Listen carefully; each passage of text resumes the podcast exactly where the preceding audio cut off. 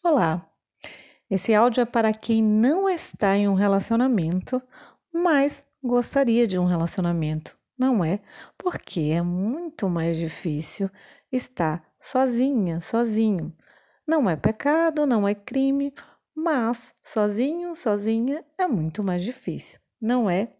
Então, você também pegue o seu caderninho, o seu bloco de notas e anota aí o que eu vou te perguntar. Por que você não está em um relacionamento no momento? Hum? Como foi o seu último relacionamento? Diz aí. Para que você quer um relacionamento? Já pensou nisso? Hum? Você está preparada para que tipo de relacionamento? Hum? Igual ao anterior? Você já pensou em algum? Como você está preparada? Qual tipo de relacionamento que você quer? Como você está se preparando para conhecer alguém? Me diz. Qual a maior dificuldade de se relacionar? O que você acha dessa pergunta?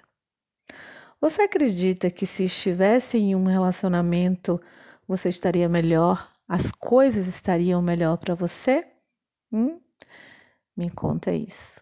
Anota aí e vamos dar-se uma nota, não é? O quanto você está satisfeita com essa área da tua vida?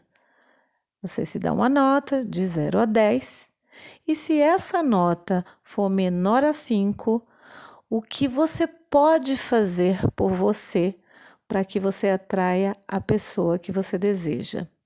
A nota é simbólica, mas serve de termômetro para que você tenha um panorama bem real dessa área da tua vida, tá bom?